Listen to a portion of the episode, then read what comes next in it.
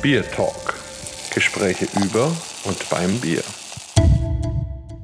Herzlich willkommen zum 33. Bier Talk mit mir und dem Markus. Genau, und ihr könnt euch ja vorstellen, also wir haben eine Schnapszahl und da haben wir uns was ganz Besonderes überlegt. Und es geht nach Oberfranken und da zu der kleinsten Braumanufaktur Frankens. Aber falls irgendein Unternehmensberater zuhört, ihr beschäftigt euch ja immer ständig mit Innovationen, dann kann ich euch nur sagen, diese Braumanufaktur ist eine Innovationsschmiede. David Hertel. David, herzlich willkommen und stell dich doch kurz mal selber vor. Guten Morgen, habe die Ehre. Eine Schnapszahl und ich, das passt zusammen. Wir machen auch Schnaps, wir machen auch Bier. Willkommen erstmal in der kleinsten Brauerei Frankens oder der kleinsten und geilsten Brauerei Frankens, weil wir mittlerweile so gewachsen sind, dass wir nicht mehr die kleinste Brauerei sind, aber die kleinste und geilste Brauerei ich habe so eine kleine verrückte Brauerei. Mein Opa hat dann irgendwann mal gesagt, du wirst Elektriker, hat mich entführt in eine Brauerei zum Praktikum Elektriker, Strippen ziehen und Lichtchen anschließen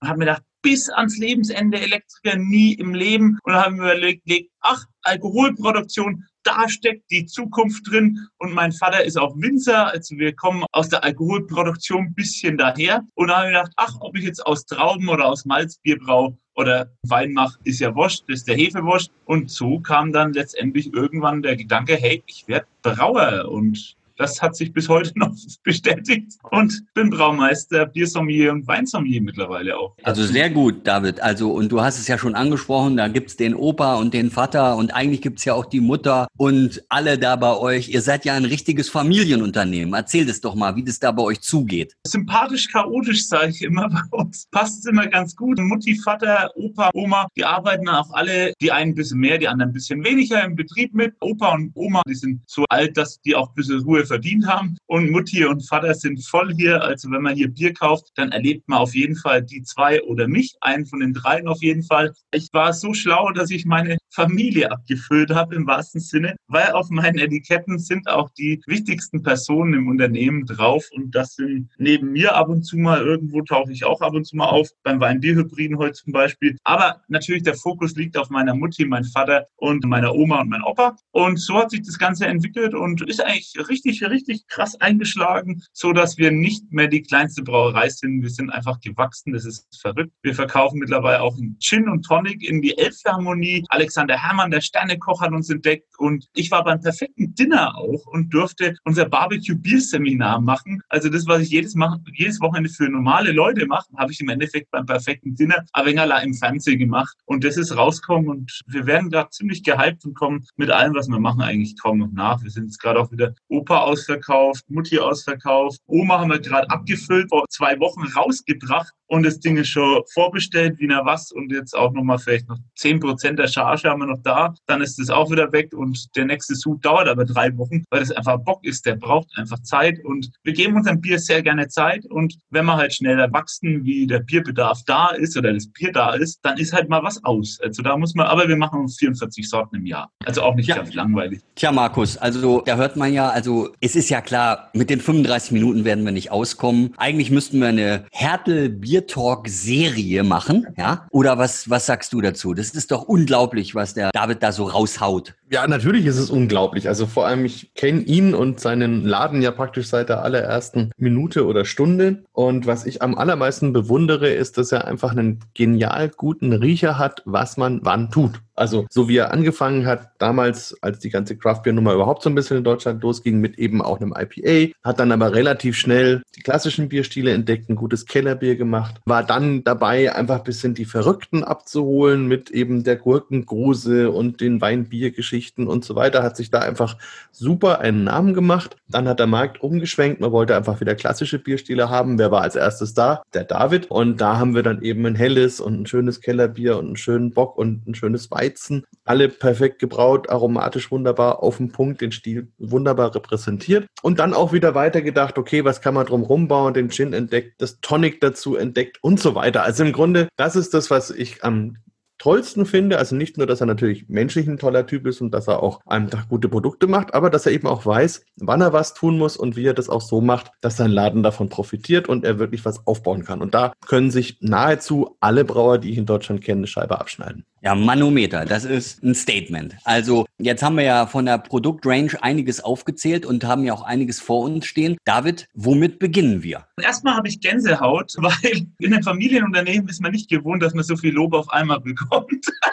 Wir fangen an mit unserem Tonic Water. Machen wir erstmal was Alkoholfreies. Wir haben ja gerade noch 10 Uhr, also wir verkosten ja heute ein bisschen früh. Und wir fangen einfach mal mit dem Tonic Water an und dann steigern wir uns von den Bieren her. Und das Tonic Water ist auch so eine verrückte Idee. Vorm perfekten Dinner haben wir unseren Gin rausgebracht und der war dann gefragt, wie na was, der hat sich verkauft wie Hölle und es ist explodiert wie na was. Dann haben alle gefragt, ja, welches Tonic soll ich denn dazu verwenden? Und ich konnte immer nur semi-gute Antworten geben, wo ich nie so tausendprozentig hinterstanden war. Und da habe ich mir überlegt, hey, du bist doch Braumeister, du kannst einen Gin machen, du kannst alles machen. Das soll scheitern bei einem Tonic. Und da habe ich gesagt, ach, dann machst du ja mal was mit und machst mal ein paar Kurse und verkostest Blindverkostungen und nach einem Dreivierteljahr verkosten Tonic pur, Tonic mit Gin, haben wir jetzt endlich eine schöne Geschichte gefunden und haben einen Hop Tonic mit der Hopfensorte Cascade gemacht und das ist ziemlich genial geworden weil man es pur trinken kann, aber auch mit Gin. Jetzt trinken wir es, glaube ich, erstmal pur. Bei euch sind ja immer alle Familienmitglieder abgebildet und auf dem Etikett sehe ich jetzt eine Hand, eine Zitrone und eine Hopfendolde. Von wem ist die Hand? Die Hand ist von meinem Cousin, den Leisner. Der hat die größten Ranken. Dieses Bild ist so entstanden, der hatte im Endeffekt eigentlich einen Schwamm in der Hand und mein Künstler hat im Endeffekt diese Hand abgebildet und hat natürlich den Schwamm durch Hopfendolden und Zitrone ersetzt. Und so ist dieses Bild entstanden. Also mein Cousin ist auch indirekt verewigt in den Produkten. Unglaublich. Es ist also. Also jetzt machen wir aber auf. Und das Spannende ist, wir haben lange überlegt und hin und her und wir wollten ein Tonic Water, was für einen Radler auch kombinierbar ist, aber auch zum Gin kombinierbar ist. Und da haben wir uns überlegt, was machen wir denn? Wo setzen wir an? Und das ist ein Tonic Water, was nicht ganz so herb ist wie ein Thomas Henry oder wie die alle heißen, sondern es ist sehr, sehr angenehm zu trinken. Es ist eine nicht süße Zitronenlimonade mit einem bitteren Abgang. Das trifft es eigentlich ganz ehrlich und bringt es auf den Punkt. Man kann es gut trinken und man hat halt diese Hopfennote von Cascade. Wer irgendwann mal einen Hopfensorte Cascade in der Hand hatte, das ist wie ein Zitronenbonbon. Das ist hier halt eingefangen. Nee, also das kann man auch wirklich gut nachvollziehen. Also das ist ja fast eine Limonade und sie ist eben nicht pappsüß, sondern hat so eine schöne bittere im Nachtrunk. Markus, was sagst du dazu? Ja, bin auch begeistert und ich finde es auch gar nicht so einfach. Also ich habe schon viele Versuche erlebt, wie man eben mit Hopfen irgendwie eine Limonade oder ein Wasser oder sowas gestalten kann. Es gibt in Deutschland eine Sorte, die sich so ein bisschen durchgesetzt hat, alle anderen sind gescheitert. Und ich habe in Brasilien noch eine Marke kennengelernt, die das wirklich richtig gut umgesetzt haben. Da gibt es das in Dosen, aber ansonsten gibt es einfach nicht. Und in dieser Form jetzt, dass man es eben auch noch mit dem Gin schön verwenden kann, dass es nicht so süß ist, sondern wirklich einfach schön auch die Bittere repräsentiert, das gibt es jetzt nur beim David. Und das hat mich schon letztes Jahr begeistert, also auch einfach nur so als Getränk, aber eben auch in der Kombination. Toll. Kommt auch extrem gut an. Wir waren jetzt auch vor zwei Wochen das erste Mal mit Hop Tonic ausverkauft und ich war vollkommen baff. Mittlerweile haben wir es, glaube ich, ein Jahr oder eineinhalb Jahre im Sortiment. Und es ist halt so immer nebenbei getröpfelt, weil so das, das der Wingman zum Gin ist, zum Hopfen-Gin. Und dann haben wir uns überlegt, ach, wie geht die ganze Reise weiter? Und irgendwann haben wir wirklich Kunden, wo wirklich gezielt dieses Tonic Water wirklich eine Kiste bestellt bestellen und nicht einmal einen Gin. Und dann war ich auch ein bisschen verblüfft, dass das auch funktioniert und das war eben auch der Gedanke dahinter. Und es ist natürlich immer schön, dass wenn ein verrückter Gedanken hat oder so ein Entwicklerkopf wie ich, der dann irgendwas macht und das eigentlich zweispurig auslegt, dass man es wirklich pur trinken kann und mit dem Gin, dass in der Praxis auch funktioniert, das bestätigt einen dann auch. Das ist so total angenehm. Also total schön, dass man so diese, diese erste Idee wirklich auch in der Praxis umgesetzt bekommt. Das ist ja auch immer die große große, große Kunst. Naja, ich hatte das ja am Anfang schon gesagt. Es gibt ja Heerscharen von Beratern, die sich über Innovation und neue Ideen und wie man Produkte entwickelt und Produktmarketing macht und wie man die quasi dann im Markt positioniert und bei der Zielgruppe und alles. Und du, ja, du sitzt einfach in der Küche, denkst dir irgendwas aus, machst es, haust es raus, es ist erfolgreich und fertig. Das ist phänomenal. Also wirklich, das ist absolut phänomenal. Und letzten Endes ist es ja auch so, dass du immer wieder auch zeigst, wie, wie offen du bist eben für diese neuen, neuen Dinge. Und sag mal, Gin ist jetzt nicht mein Ding. Ne? Also mein Ding ist ja Bier. Aber es ist ja auch ein Hype gerade um den Gin. Und was machst du denn lieber, Bier oder Gin? Ganz, ganz klar, ich bin Braumeister und liebe Bier. Aber ich liebe halt auch alles, was irgendwie in der alkoholischen Gärung entstanden ist. Und deswegen finde ich einfach dieses Gin-Thema ein ganz, ganz spannendes Ding. Unser Gin ist ja auch 100 Prozent aus Bier. Das ist ja das Schöne dran. Das weiß meistens immer niemand. Der wird 100 Prozent aus dem Opa gebrannt. Also das Bier Opa. der wird verbrannt und das ist eigentlich ein Bierbrand, der dreifach destilliert wurde und eben dreifach auch mazeriert wurde mit Zitronengras, Hopfen, Malz und Wacholder natürlich. Und natürlich auch hier Hallertauer Hopfensorten, Mandarina Bavaria zum Beispiel, ja. ist da drin. Ne? Und dann sagst du ja, das ist ein New Western Style Gin. Was, was bedeutet das? Ein New Western Style Gin ist ein Gin der neuen Welt im wahrsten Sinne. Also sprich ein Gin, der nicht klassisch trocken ist, wie jetzt der London Dry Gin, sondern hat eine leichte Süße und in dem Fall eben vom Malz bekommt er die leichte Süße und bekommt halt eine extreme Fruchtigkeit und der Fokus liegt ganz eindeutig nicht mehr zu 1000 Prozent auf dem Wacholder, sondern auf die Zutaten, die man sonst noch zusätzlich verwendet. Also geupdateter London Dry Gin ist das im Endeffekt. Und das gibt es auf dem deutschen Markt auch nicht. Habe ich in San Francisco kennengelernt und fand ich total weltbewegend gut, weil ich nicht der Gin-Trinker war zumindest. Und mittlerweile kann ich mich sehr, sehr anfreunden, aber dieser New Western Style, was im deutschen Markt eigentlich noch gar nicht vorhanden ist, der ist einfach ein Stil, wo mir einfach total beliebt, weil du kannst den auch pur trinken. Ja, also handmade bei Hertel. So, Markus, wie, wie würdest du denn gerne weitermachen? Also, was wäre jetzt aus deiner Sicht die richtige Reihenfolge? Wollen wir die Gurkendose nehmen? Wollen wir die Oma kalt trinken oder die Mutti genießen? ja, also es Wahnsinn. Ist, es ist wirklich schwierig und regt natürlich auch zu allerlei Wortspielen an. Wer hat schon die Mutti und die Oma kalt gestellt und na egal. Also wir haben ja die Gurkengrose und die finde ich ja bei Menüs immer ganz spannend, gerade als Aperitif am Anfang. Sie ist natürlich sensorisch schon auch ein Hammer. Trotzdem könnte ich mir es als Überleitung ganz gut vorstellen, weil wir kommen jetzt vom Tonic, was ja trotzdem eine gewisse Süße auch hat und gehen ja dann zum Bier, wo wir dann uns mit dem ausgewogenen Malz Hopfengeschehen beschäftigen. Und ich glaube, die Gurkengrose könnte uns da unterwegs quasi nochmal so erden und nochmal völlig anders einfangen, aromatisch, sodass wir dann wieder relativ neutral sind für das Bier. Außer ihr sagt jetzt, nee, äh, lieber, lieber Mutti. Nee, passt. Hört sich gut an. Erst Gurkengrose, dann Mutti. Wunderbar. Ja, ganz genau. Hätte ich auch gesagt. Nach Sauerbier kannst du eh alles trinken dann wieder. So, also Gurkengrose, ja, Wahnsinn. Geil auch, dass da drauf steht alkoholhaltiger Salat. Also alles Dinge, über die man sprechen kann. Auf jeden Fall toll, dass es auch noch wirklich aus richtigen Gurken gemacht wird. Davon konnten wir uns vor Ort ja schon überzeugen. Und jetzt machen wir es doch einfach mal auf.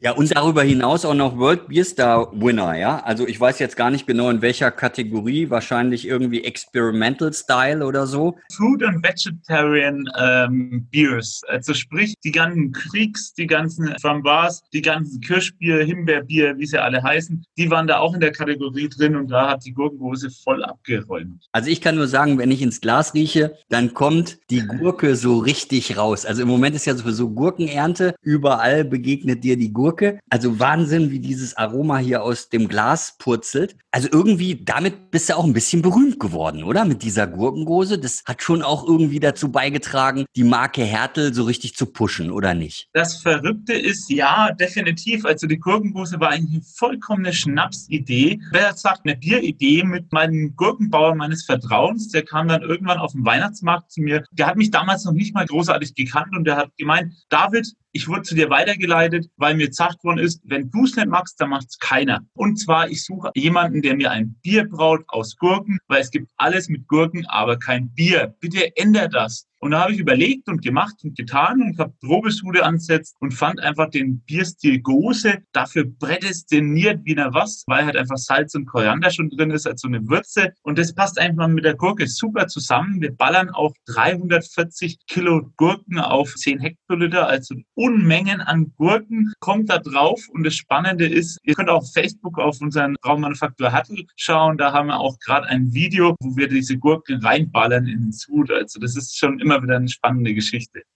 Also ich habe das Video schon mal angeschaut. Da sieht man halt irgendwie so ein, so ein Mixer oder so eine Maschine, die die Gurke schneidet. Darunter ist dann halt ein Sack, wo das alles mit aufgefangen wird. Und dann steht da jemand, wahrscheinlich auch irgendein Familienmitglied, und haut da die Gurken rein und so und macht säckeweise das Thema voll. Und das ist ja schon unglaublich. Ich musste erstmal eine Brauerei finden, die das überhaupt mitmacht, weil mir wurde es ja irgendwann verboten in Bayern, aber das ist eine längere Geschichte. Dann sind wir nach Tschechien geflüchtet, dann sind wir letztlich in Hagen und in Hagen beim Vormann haben wir auch eine Sondergenehmigung und dürfen jetzt diese Gurkengose auch in Deutschland brauen und in Deutschland auch verkaufen. Und das ist eine lange, lange Geschichte, aber das war immer kurios ohne Ende. Ja, und die Gurkengose hat mich wirklich, die begleitet mich seit sechs Jahren, sechseinhalb Jahren jetzt. Wir sind, glaube ich, da beim achten Sud oder neunten Sud. Entweder man liebt es oder man hasst es, weil das wirklich ein Bier mit extrem viel Charakter. Ich sage immer ganz gern sauer, salzig, verrückt. Darauf muss man sich einstellen und Bier im Kopf ausschalten, wenn man ein konservativer Biertrinker ist. Und dann funktioniert das. Hat eine Säule wie ein Weißwein. Und das hat schon was, auf jeden Fall Power. Absolut. Also ich stelle mir gerade vor, ich hole hier jemand von der Leopoldstraße ganz kurz hier rein und sagst, hey, magst du ein Bier und so und schütt ihm dann die Gurkengose ein, dann kriege ich wahrscheinlich erstmal eine geschallert. Also das glaube ich schon, ja. das kann passieren. Auf jeden Fall, also ich kann mich erinnern, ich habe das ziemlich am Anfang, als es sie gab, mal, da habe ich für die Tourismusbehörde Bamberg eine Verkostung gemacht mit, ja, so Bierverrückten, angeblichen zumindest, aus Amerika und habe dann beschlossen, okay, dann, dann fangen wir auch wirklich verrückt an und habe ihnen eben als Entree die Gurkengose gekühlt im Sektglas serviert und da sind die echt erstmal aus den Latschen gekippt. Also sowas kannten die auch noch überhaupt nicht und ja, es polarisiert, aber es ist total spannend. Es zeigt Leuten auch, was Bier alles sein kann. Ich denke mal, es ist eine, eine doppelte Geschichte, weil einerseits lernen die Leute Bier neu kennen und andererseits lernen sie auch kennen, dass zum Beispiel so eine Gurke nicht unbedingt nur das Salatfrüchtchen ist, sondern dass die einfach auch eine Süße hat, dass die ein sehr schönes eigenes Aroma hat. Wenn man insgesamt schaut, dann könnte man da auch so Richtung Guave denken, Apfel und solche Sachen, sind da aromatisch eben in so einer Gurke auch mit drin. Das ist halt einfach eine tolle Frucht, mit der man viele, viele schöne Sachen machen kann. Und diese Idee, da ein Bier draus zu machen, finde ich echt toll. Und ich persönlich finde auch das Aroma sehr erfrischend. Also das ist gerade als, als Anfang für ein Menü, finde ich das total schön, weil es schließt auf, es begeistert, es macht neugierig und es macht hungrig. Und das ist ja für so ein Menü auch total gut. Ja, ja und darüber hinaus macht es auch offen im Kopf. Also wenn man das dann entsprechend anmoderiert und, und sagt halt, Mensch, passt auf, öffnet euch mal. Das hat jetzt nichts mit einem normalen Bier zu tun, aber ich möchte euch gern vorführen, was Bier eben alles sein kann, so wie du gerade schon gesagt hast. Dann öffnest du einfach auch die Köpfe. Ja, also das Denken wird dann frei. Und das ist doch auch großartig, wenn man sagen kann, Mensch, was kann so ein Getränk alles auch mit, mit Menschen machen in Verbindung mit der richtigen Speise oder mit der richtigen Situation und so. Und das ist schon eine großartige Geschichte. So. Auch eine Frage Frage für die, für die Nerds unter den Zuhörern. David, wann kommt diese Gurke ins Spiel? Also wird die mit eingemeischt oder wird die mit geläutert oder wird die gestopft oder gärt die mit oder wann taucht die auf im Prozess? Für die ganzen Biernerds da draußen, es ist im Endeffekt ein ganz unkomplizierter Prozess, wenn man es ganz ehrlich betrachtet. Es ist gebraut wie ein Wet Hop IPA, also sprich, die Gurken werden im Läuterbottich, nachdem er abgeläutert hat und die Würze gekocht hat, werden die Gurken im Läuterbottich vorgelegt und nach dem Würze kochen kommt dann die ganze Würze nochmal in den Läuterbottich und im Läuterbottich wird das Ganze nochmal geläutert durch die Gurken. Und dann wird es erst im Whirlpool weitergeleitet. Das ist im Endeffekt die ganze Idee dahinter. Da kriegt man auch diese unglaubliche Menge an Gurke verarbeitet, weil es ja genauso viel ist wie Malz, wo reinkommt. Und dann funktioniert das und macht auch Spaß und man kriegt auch die Gurken wieder raus. Und deswegen hat so ein leichtes Koch-Gurkenaroma. Von eingeweckten Gurken bisschen in die Aromatik, bisschen ausgekochte Gurken. Deswegen bekommt man diese Aromatik. Also ein Nachguss-Gurkenbier sozusagen. Nachguss-Gurkenbier. Und wer da noch Fragen hat, einfach eine E-Mail schreiben. Ich bin da relativ offen offen oder einfach auf Facebook schauen. Wir haben da sowas von viel gefilmt, dass da jeder Hobbybrauer oder so sich da Ideen rausziehen kann. Wir machen da kein Geheimnis draus. Jetzt verkosten wir einfach mal die Mutti. Wunderbar. Frische Mutti um halb zehn. So. Die Mutti ist relativ früh abgefüllt worden. das, das ist so schön, David, alles, also unglaublich. Also man muss fast eine Warnung aussprechen. Das ist der, ist der Podcast ist vielleicht gar nicht fürs Autofahren geeignet, weil man sich so kaputt lachen muss über diese Wortspiele mit Opa und Mutti und Oma und weiß ich nicht. Also da müsst ihr ein bisschen vorsichtig sein, wenn ihr Auto fahrt. Schön das Lenkrad festhalten und sich nicht wegschmeißen im Auto. hat ja nicht jeder eine Oma im Kühlschrank. Nee, nee, hat ja. nicht jeder eine Oma im Kühlschrank. So, also ich finde es großartig, weil es ist so ein richtig schönes Helles, ohne viel Schnörkel. Der Markus hat es vorhin auch schon gesagt, es ist ja auch so ein bisschen ein Trend. Also das Helle kommt ja gerade ganz stark. Jeder macht Helles und so. Und ich habe mir jetzt extra für dieses Helle einen Willibecher bereitgestellt. Und wenn man jetzt so diesen Willibecher in der Hand hält, dann ist es einfach eine schöne, schöne Sache. Also es ist so eine schöne helle Schaumkrone und so eine Hefetrübe, eine goldene Farbe im Glas. Der Geruch, der ist so ein bisschen getreidig oder malzig, aber auch ja. leicht fruchtig. Ne, so. Und wenn wenn man dann so den Antrunk hat, dann fast eine Honignote, vermute ich ein bisschen. Also ich weiß nicht, habt ihr die auch, so eine, so eine leichte Honignote? Ja. ja, ganz genau. Es ist ein charakterstarkes Helles, weil es auch komplett naturtrüb ist. Also man hat halt auch die ganze Hefearomatik, die Hefefruchtigkeit mit dabei und vor allem den Body von der Hefe. Also man bekommt den Körper von der Hefe mit ins Glas und den schmeckt man auch. Und Hefe ist einfach ein geiles Produkt, deswegen ist auch kein einziges Bier bei uns filtriert. Ja, und was ich ganz cool finde, ist, wir haben jetzt in den Beer Talks auch schon ganz viele so südbayerische Brauereien erlebt, die sich dann in ihren Versuchen, helles oder Kellerbier oder irgend sowas zu machen, eher so an die fränkische Tradition anlehnen. Hier finde ich, ist es fast ein bisschen anders. Das ist eine sehr clevere, schöne Adaption von dem klassischen Münchner Hell. Hat die, die Drinkability, die Cremigkeit, das gesamte Aroma. Also das finde ich sehr nah dran, wie wenn ich jetzt überlege, ich sitze im Augustiner. Und das finde ich auch schön. Also dass man da die Charakteristik wirklich sehr schön rüberbringt und eben nicht zu sehr in so diese fränkische Ecke schiebt. Also das finde ich ganz, ganz schön. Ja, man muss auch dazu sagen, in Franken eine Brauerei zu gründen, ist so eine der dümmsten Ideen, die man haben kann als Unternehmer. Und dann muss man sich natürlich ein bisschen absetzen von der Menge, wo man hier an Bier hat. Und da orientiere ich mich gern auch international oder regional oder deutschlandweit komplett. Das ist im Endeffekt die Basis des Münchner Helles, aber mit mehr Malzbody, mit bisschen Karamellmalzen gespielt und auch vor allem mit der Trübe gespielt. Ist ziemlich trüb auch im Glas, wenn man die Hefe mit reinnimmt. Und das macht halt auch Spaß. Und das bringt einfach viel Geschmack mit sich, was ein helles eigentlich weniger hat. Genau. Und dann habe ich jetzt noch eine Frage an den Holger. Hinten drauf steht nämlich, wer Mutti Froni kennt,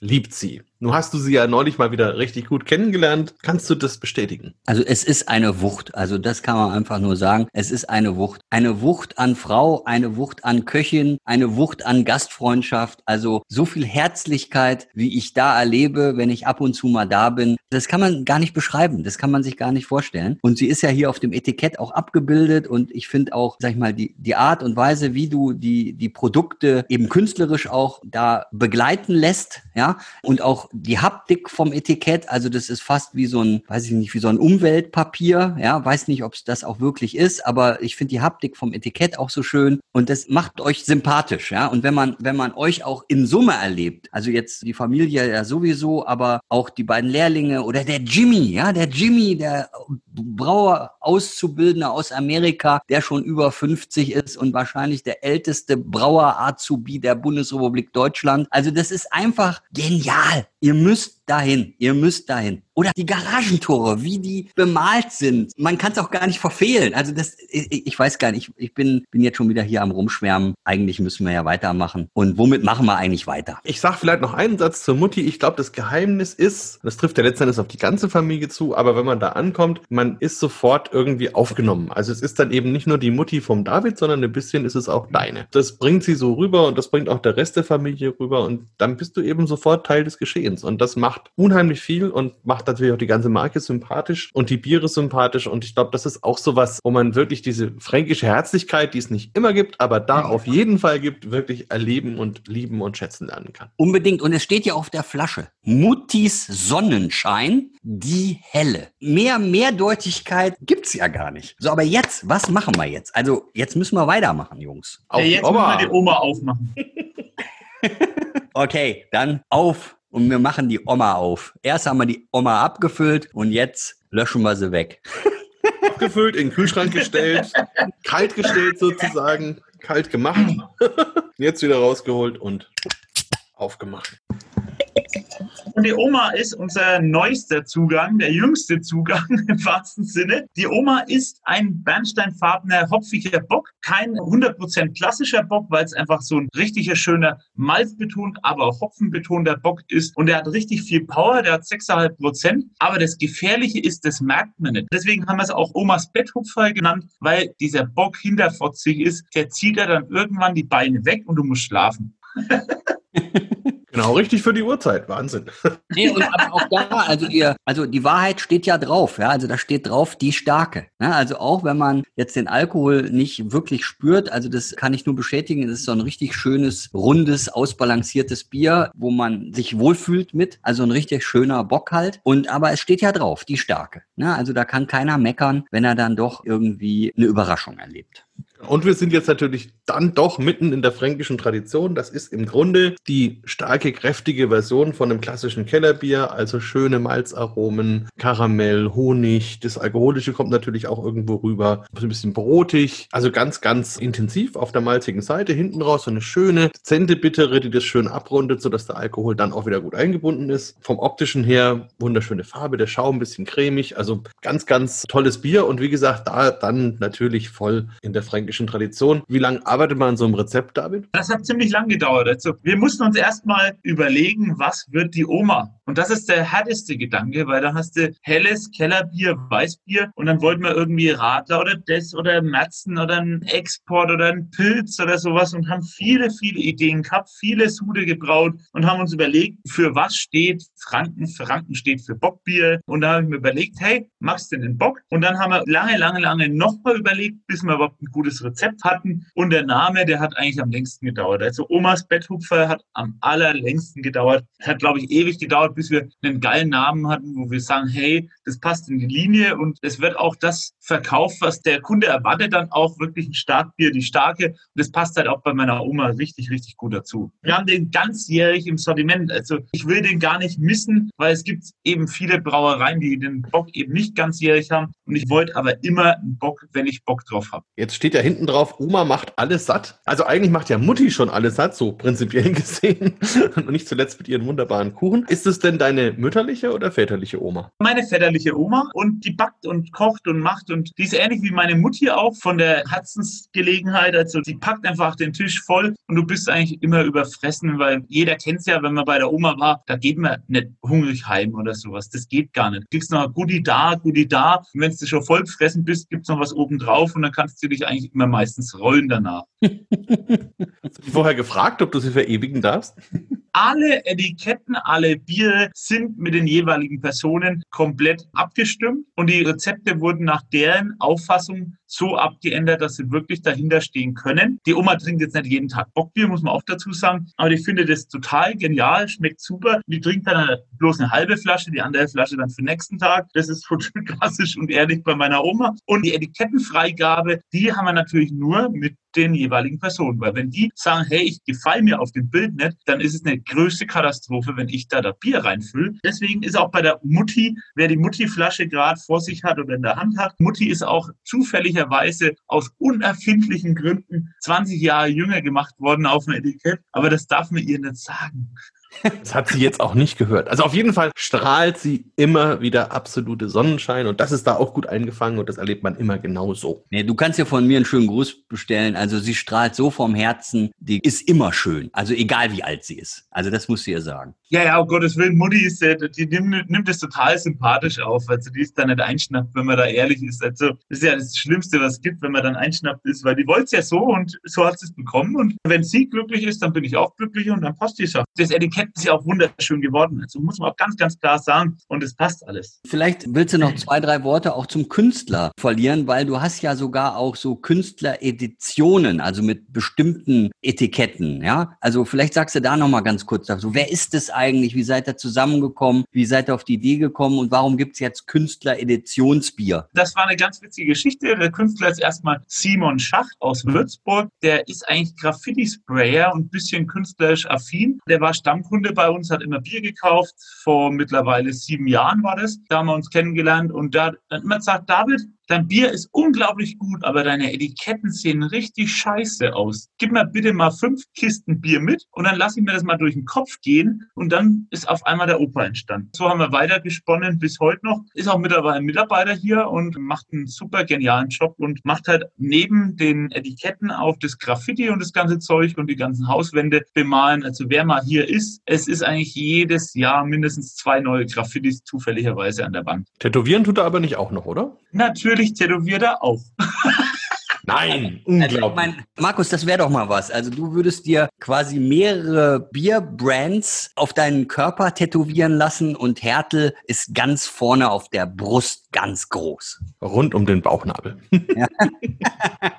du wärst so, dann der Kann dann mitwachsen.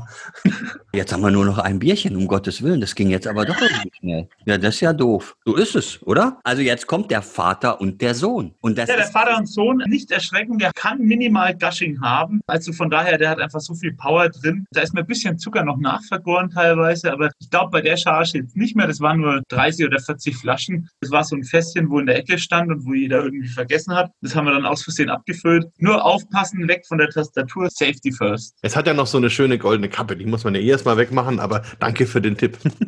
Vielleicht zwei Worte zum Thema Gushing noch. Ne? Gushing bedeutet, dass wenn man die Flasche aufmacht, ich mache sie mal auf und ja, es kommt raus. Äh, und wie? Gushing bedeutet dann halt einfach, dass das Bier aus der Flasche raussprudelt und möglicherweise den ganzen Tisch versaut oder die Tastatur, wenn man nicht aufpasst. Aber ich habe jetzt aufgepasst, der ganze Raum ist jetzt voll von diesem Wein-Bier-Hybriden. So intensiv jetzt hier gerade vom Geruch, das kann man sich gar nicht vorstellen. Wenn ihr das jetzt riechen könntet, müsste man das Thema Wein- und Bier-Hybrid gar nicht erklären. Aber erklär's mal. David? Ja, Wein-Bier-Hybrid. Es hat auch lange gedauert, bis wir da eine ordentliche Rezeptur hatten. Aber letztlich nehmen wir vom Winzer Traubensaft, also sprich frisch gekelterten Traubensaft, wo er jetzt theoretisch die Hefe auch dazugeben wird und nehmen in der Brauerei frische Bierwürze, also sprich Bier ohne Alkohol, Karamalz mit Hopfen. Das ist im Endeffekt letztlich das Produkt. Dann kommt eine Bierhefe mit rein. Dann wird der Traubensaft und der Biersaft auf Deutsch gesagt zusammen vermengt und zusammen vergoren. Und in dem Fall wurde es auch nochmal drei Monate lang ins Medium Toast amerikanische Weißeiche fast gelegt. Und deswegen hat es auch ziemlich viel Tannine auch drin. Also das macht richtig Spaß. Es hat neun Prozent und wird alles zusammen vergoren, ist ein Dreivierteljahr lang gelagert worden und dann abgefüllt worden. Und jetzt haben wir noch die letzten 40, 50 Flaschen und wir sind gerade schon wieder am nächsten Weinbierhybriden dran. Aber das ist noch eine Überraschung in der nächsten Zeit.